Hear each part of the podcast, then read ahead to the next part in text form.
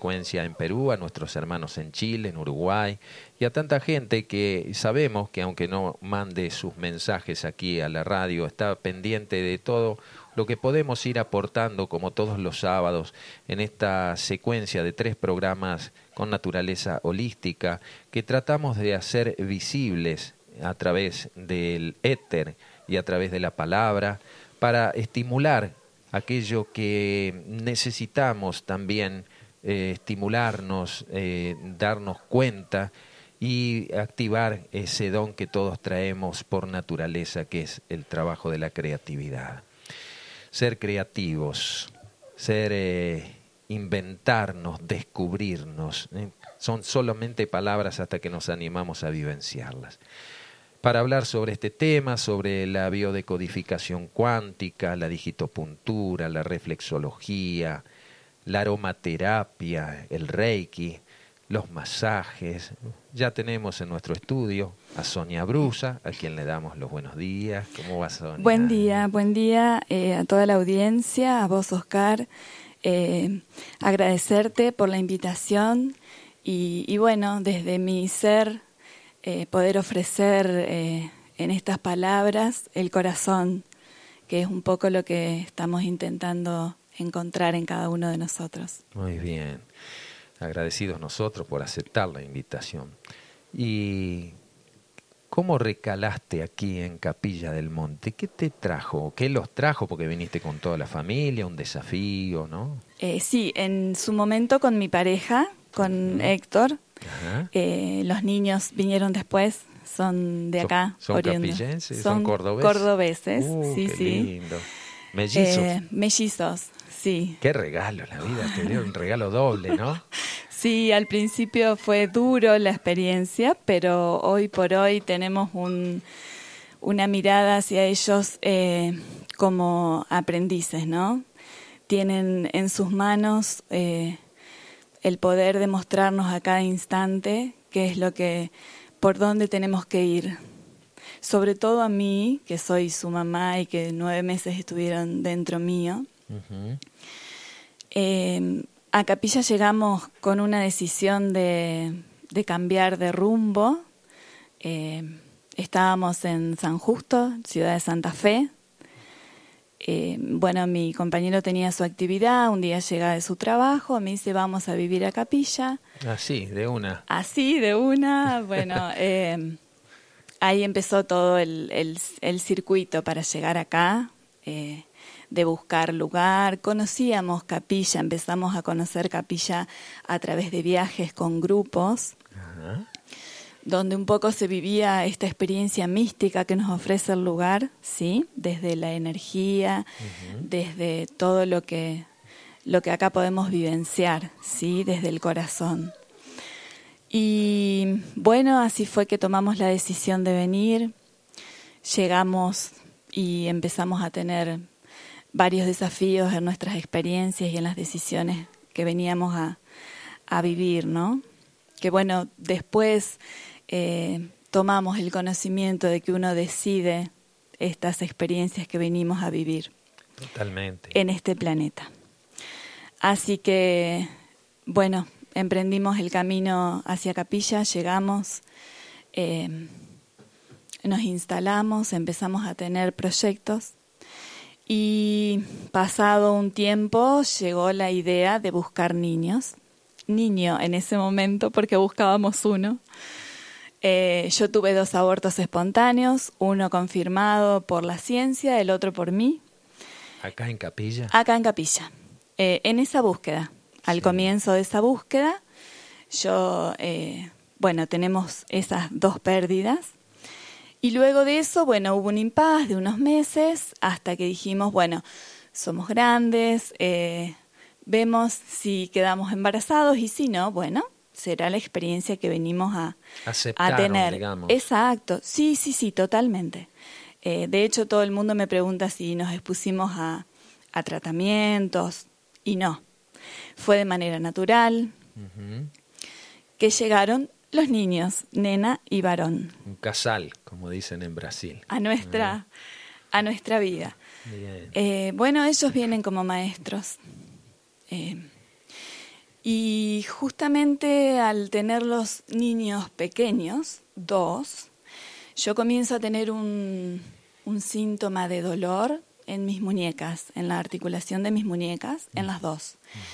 Lo que llegó un momento que me imposibilitó alzarlos. Es decir, había momentos en que si no estaba mi compañero, yo no podía alzarlos, no me podía hacer cargo de, de tenerlos, de abrazarlos, de mimarlos, de, asistirlos como mamá. Claro, claro, Bueno, empieza mi búsqueda de qué hacer, voy por, la por el camino alopático primero, no convencida de eso. Eh, ya venía con todo un cambio en, en, la mirada acerca de lo que es la salud, de lo que es la enfermedad, pero sin acceder eh, de lleno a conocimientos que, que después vinieron, ¿no?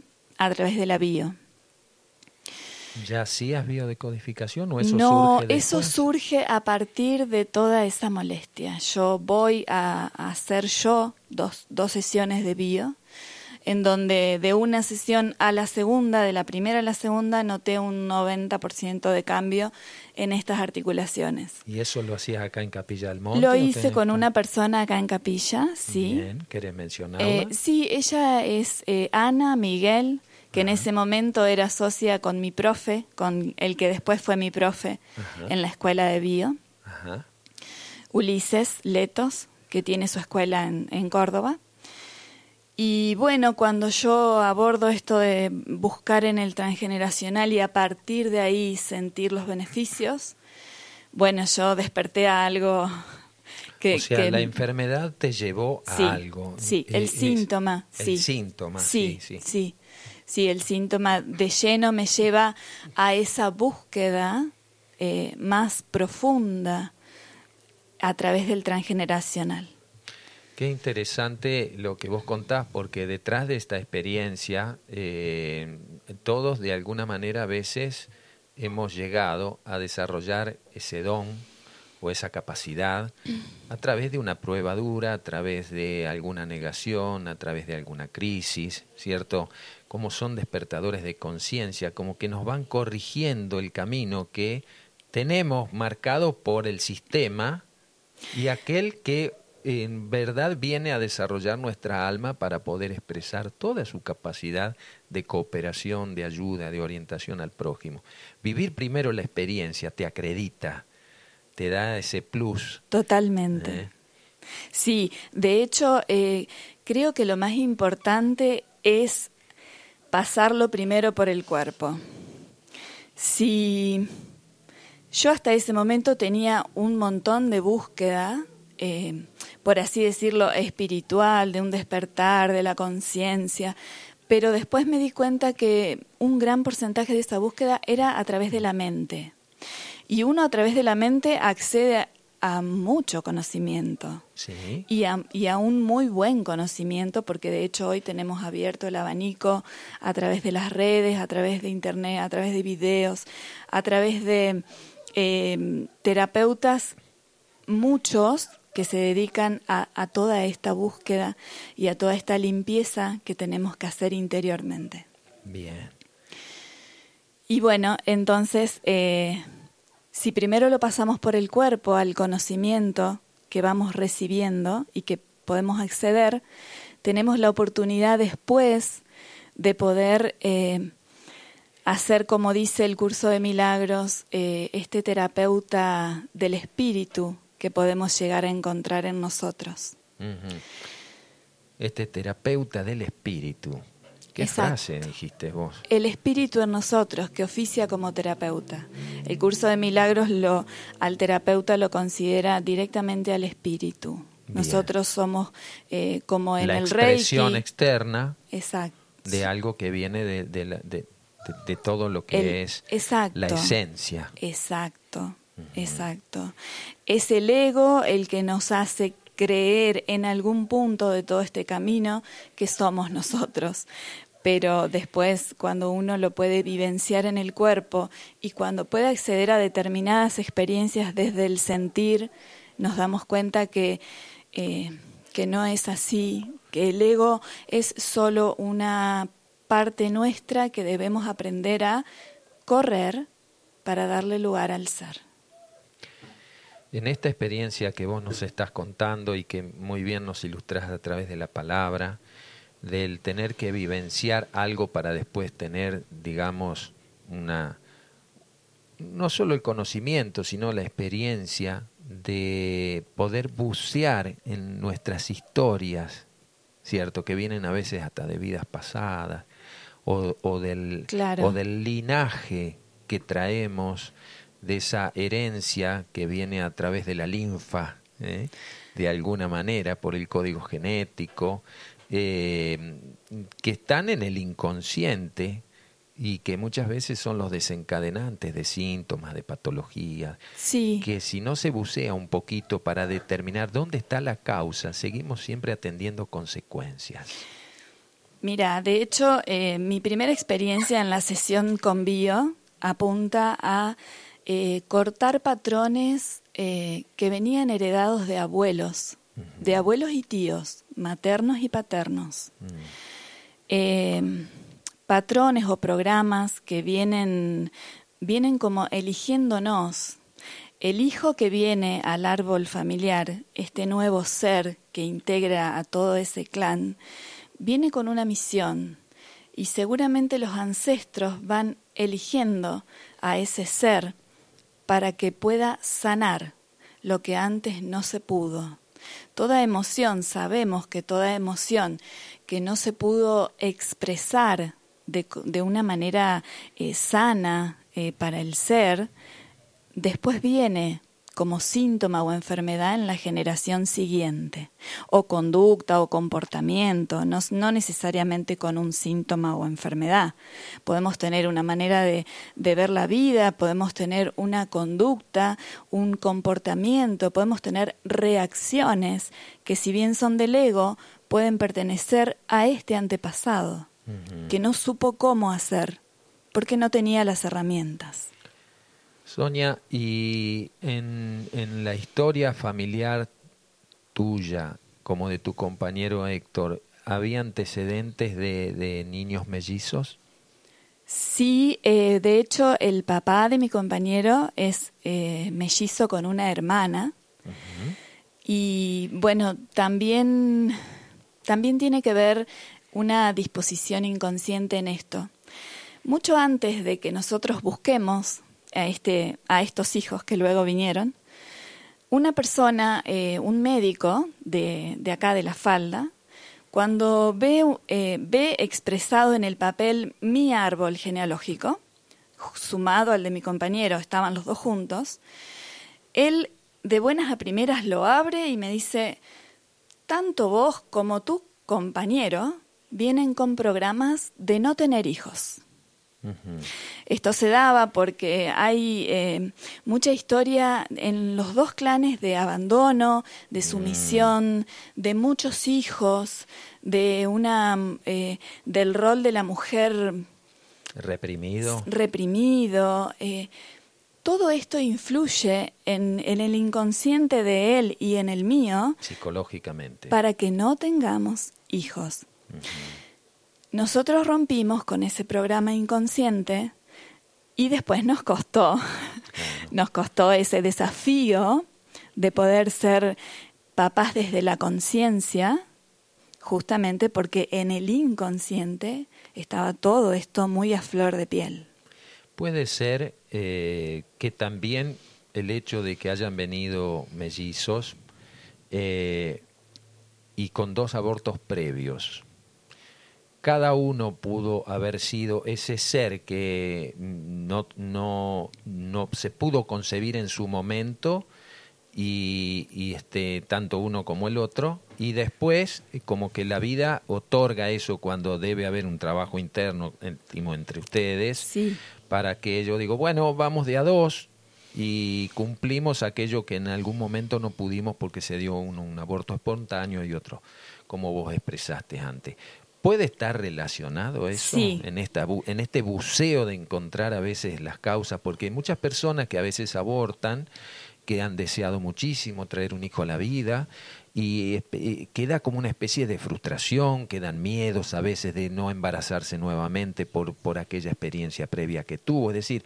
una serie de condicionamientos que a veces limitan eh, y hacen que uno se inhiba, se autoinhiba psicológicamente para no seguir intentando a lo mejor este, ser un instrumento en aquel espíritu que va a encarnar a través de un cuerpo que llamamos hijos. Sí, es totalmente como lo, lo relatás. De hecho, eh, en mi historia, eh, en lo personal, estaba todo el tema de la maternidad, por lo que te contaba previamente. Esto de muchos hijos. Tengo abuelas con 13 hijos, abortos, una niña muerta de bebé, duelos bloqueados, eh, situaciones emocionales que no han podido eh, expandirse, que no han podido llegar a, donde debían en, en, crecimiento. Sabemos que lo emocional tiene que ver con esto de tomar la emoción, sentirla intensamente, tomar toda su energía y redireccionarla. Es ese el camino de una gestión emocional, de una gestión emocional que nos permite la salud. Tal vez tanto vos como tu esposo vinieron a cumplir esa función de bisagra.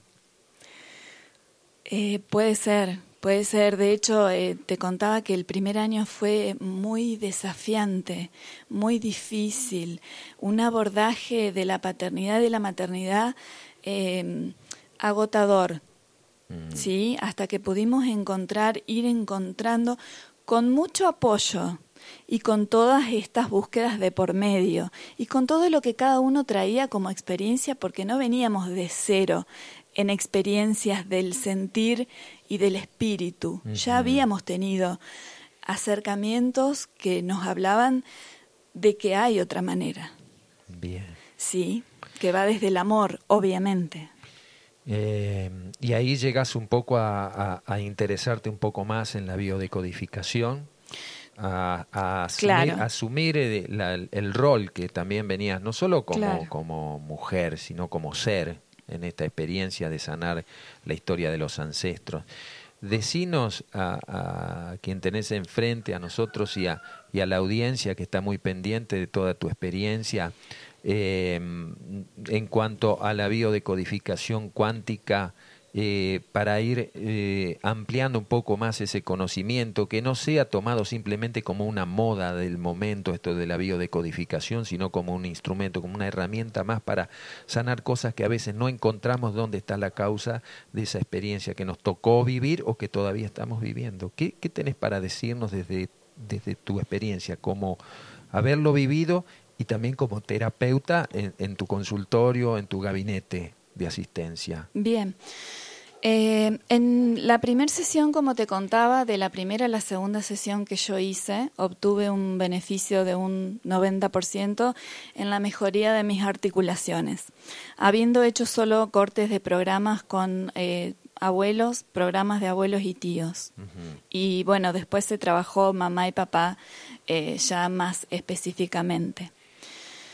Eh, lo que yo tengo que decir con respecto a todo el mundo por ahí pregunta esto de lo cuántico. Y en realidad eh, tiene que ver justamente con lo que hablábamos recién, con esto de la experiencia personal. Es decir, eh, yo no puedo dar a otro o no puedo brindar o no me gusta la palabra ayudar porque la relaciono mucho con el ego, ¿no? Pero esto de poder brindarle herramientas a otro, posibilitar que el otro haga un despertar o posibilitar que el otro recuerde que es amor y que es un ser de luz, no lo podría hacer si yo antes no viví eso en mí. Claro. Y creo que todo terapeuta eh, hoy por hoy está eh, abocado a eso. Y esto de lo cuántico refiere precisamente a haberlo experimentado y a tener recursos. Estos recursos tienen que ver por ejemplo, eh, en lo personal, con poder leer el contexto que tenemos eh, en las personas que nos rodean con las relaciones, a través de, estos famosos espejos que están también en, boca de todo el mundo, de la ley de los espejos. Claro. A mí me ayudó mucho, porque de hecho con dos niños pequeños eh, se me dificultaba el tiempo de poder sentarme a meditar, por ejemplo. Era como un desafío poder volver al eje, poder encontrar mi centro, poder eh, trasladar todo esto que yo conocía, en, que estaba en mi ser, en mi interior, poder expresarlo con ellos eh, correteando en la casa, pidiéndome asistencia. Eh, son dos niños, tienen muchísima energía y yo era una mamá, soy una mamá que estoy aprendiendo desde, desde, todo, esta, eh, desde todo este transgeneracional de mamás que no, que, que no sabían o que delegaban en hijos mayores o que no se dedicaban a sus hijos quizás con, con el deseo y las ganas que yo tenía de hacerlo. Eso tiene que ver también eh, con romper patrones arquetípicos eh, relacionados a veces como nosotros interpretamos que la meditación tiene que ser de acuerdo a una cuestión postural, eh, de visualización, mantralización o métodos, digamos, que podemos utilizar para que hemos aprendido a través de nuestros instructores y, y, no integrarla a la vida como una meditación viviente a pleno, en donde eh, uno puede también en el servicio, en la atención, en este caso a tus hijos, sentir que también estabas haciendo esa parte. Decir, ¿por qué eh, eh, tenemos este patrón de ver todo por separado, como si fueran compartimentos estancos, y no integrarla a la vida? Que la vida sea una oración, que la vida sea el mensaje, como decíamos hoy en el editorial, y nosotros ser el mensaje, y no esperar el mensaje que venga de afuera para darnos cuenta de algo. En la biodecodificación cuántica, ¿cierto? Hoy nos estamos dando cuenta, gracias a la ciencia, gracias a Max Planck y a tantos otros que, bueno, hicieron visible todo esto de lo cuántico, Em, para poder tener acceso, abrirnos a nuevas frecuencias de comprensión, no solamente intelectual, sino vivenciales. Entonces la vida es una meditación. Claro.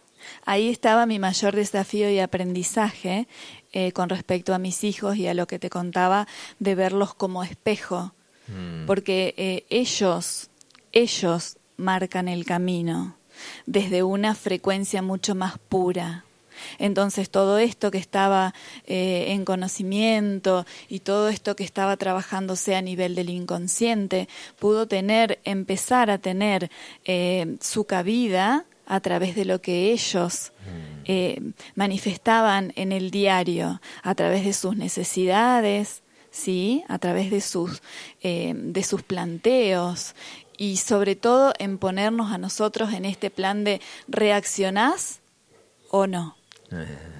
¿Quién se manifiesta? ¿La mamá con ego o la mamá con el ser? Claro. Entonces, a partir de ahí... Qué lindo poder darte cuenta cuando actúa uno y otro, ¿no? Esto de, ir dejando de lado las máscaras que siempre están... Eh, a veces no es malo eso, es parte de cómo nosotros nos vamos también conociendo a, uno mismo. Claro, claro, no, eh, malo para nada, al contrario. Es... Eh, ellos vinieron a traer mucha luz a nuestras vidas y a poner en orden eh, algunas cuestiones que todavía estaban ahí, eh, digamos, eh, en el aire, pendiendo de un hilo, mm. ¿sí? Como armando un rompecabezas, ¿sí? Todo esto que vos hablas de, de la cuántica a través de Max Planck, él nos dice que el otro no existe, que es todo una, que, que, son proyecciones, nuestras relaciones son proyecciones nuestras que vienen como a, a oficiar de termómetro interno, es decir, a decirnos cómo está nuestro interior, si estamos en la cresta de la ola, como dice Marta Salvat, si estamos en nuestro, eh, en nuestro estado de paz o si estamos allá abajo. La depresión. Entonces, a, a saber que podemos buscar todo el tiempo ese estado de paz. Están llegando mensajes aquí a la radio. Hermosa introducción, nos dice Silvia y Armando Sombrero Blanco de Santa Isabel. Un abrazo para ustedes, mis queridos oyentes. Muy buenos días desde Tolwyn, en Tierra del Fuego, con todo cariño. Dani, Ana y Emilia, nuestra nieta. Sí, ya vamos a estar pasando. Buen día, Oscar, desde Ciudad Evita. Qué bella reflexión tan atinada para estos momentos de la humanidad. Es tan necesario reconectar con nuestra verdadera fuente de la que todos provenimos. Muchas gracias por aportar siempre más luz a nuestro cada día. Lucía. Alma abrazo a todos, hermanitos, los amo, Ale y Emilio Bieler.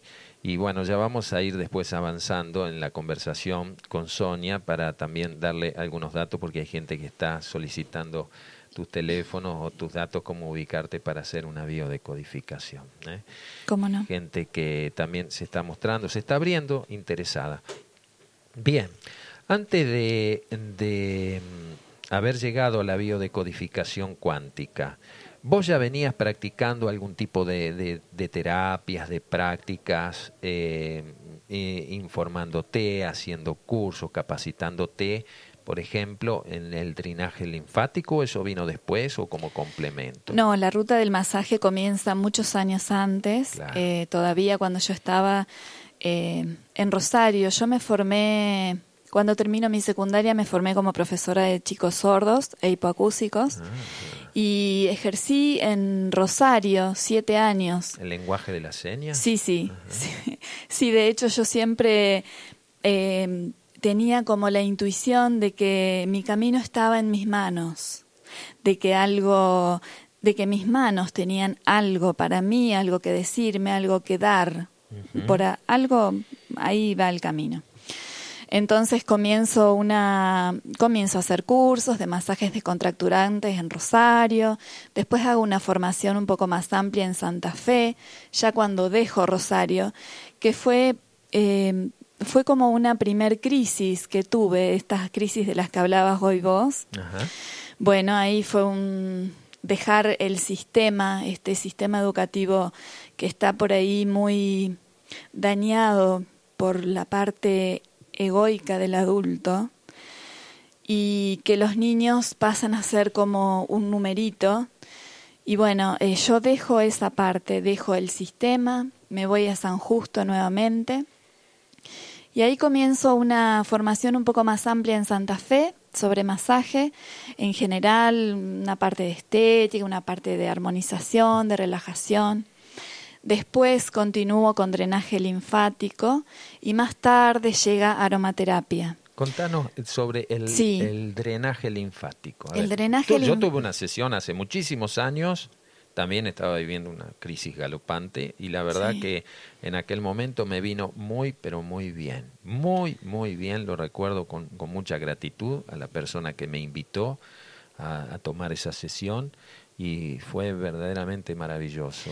El drenaje linfático es eh, espectacular, es una estimulación que se hace, eh, yo lo trabajo en forma manual, porque bueno, también están estas botas que se ponen, que se manejan de manera eh, con electricidad y toda esta cuestión. Yo lo hago de manera manual. Ahí están las manos. Exacto, por supuesto, también en las manos. Y es toda una estimulación que se le hace al, eh, a nuestro sistema linfático, que es el encargado de trasladar las toxinas del organismo. Eh, se hace primero una apertura ganglionar, donde se trabaja los, unos ganglios que están ubicados en axilas, en tórax, en ingle. Se hace toda una apertura, se traslada la linfa de abajo hacia arriba y al final del masaje se cierra la apertura que se hizo al comienzo, que esto es muy importante de hacer. No dejar abierto el canal. No dejar abierto, porque todo lo que sea estimular a los ganglios, y hay que también tener un respeto y una conciencia al hacerlo, eh, en esto de pedir a, la persona que, venga interesada en, hacerse un masaje de drenaje hay, hay, mucho desconocimiento a lo mejor. Si no hay alguien que se lo sugiere o alguien que a lo mejor ya lo ha hecho, digamos, el poder llegar a eso para tomar la decisión de decir, bueno, eh, que no sea solamente a ver qué pasa como una experiencia, sino como algo que verdaderamente haya una cierta convicción que eso va a funcionar. Sí, sobre todo estar conscientes del estado de salud que tenemos, porque si vamos interesados en un drenaje linfático y desconocemos que tenemos una infección que está comenzando en alguna parte de nuestro cuerpo, si yo estoy abriendo y trasladando toxinas, lo que se esté manifestando en esta infección que tanto la persona interesada en el masaje como yo desconocemos, eh, se puede estar moviendo algún tipo de toxina y trasladando esa infección a otro lugar que no queremos. Entonces, perdón que te interrumpa, a lo mejor porque me va surgiendo preguntas en, en el transcurso de tu explicación. Eh, puede ser que a lo mejor un primer síntoma puede llegar a ser una febrícula, una fiebre de, de 37 grados, 37.1, 37.2, que no es algo ya muy desarrollado a nivel febril, sino que está como preanunciando aquello que nosotros a veces llamamos llamadas suaves del alma. Claro.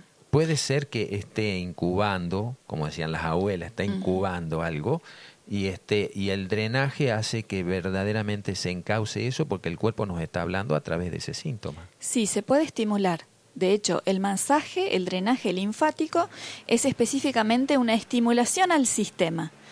Y si el sistema este es el encargado de trasladar las toxinas, mm. es como que no tenemos cómo errarle. O sea, todo esto que está moviéndose por el organismo, nosotros lo vamos a estimular. Claro. Entonces, ante la duda o si tenemos, obviamente si yo me encuentro con una zona del cuerpo que está hinchada, enrojecida, caliente, el drenaje no se efectúa en esa zona. Yo puedo, eh, puedo hacer, eh, voy a hacer el drenaje hasta donde me permita el cuerpo sin tocar esa zona que por el momento no sabemos qué es lo que está pasando. Pero de preferencia eh, se intenta que la persona sepa, ¿no? Su estado de salud. Y si vienen ya con un diagnóstico, como por ejemplo, eh, se nos, eh, se nos pidió mucha atención en eso, en la formación de drenaje, cuando hay personas, por ejemplo, con un cáncer, en el principio de la enfermedad no está eh, aconsejado, excepto que un médico lo pida. En cambio, en un estadio ya avanzado de, una, de un cáncer donde ya la persona eh, tiene justamente que trasladar, que ayudar a su sistema a trasladar todo lo que esté como residuo de la quimio y de los medicamentos, en ese caso ayuda. Ah, comprendo. Pero en un primer eh, estadio de la enfermedad donde se está queriendo abarcar y atacar, no es recomendable. Por eso se pide un estado de conciencia con respecto a la salud.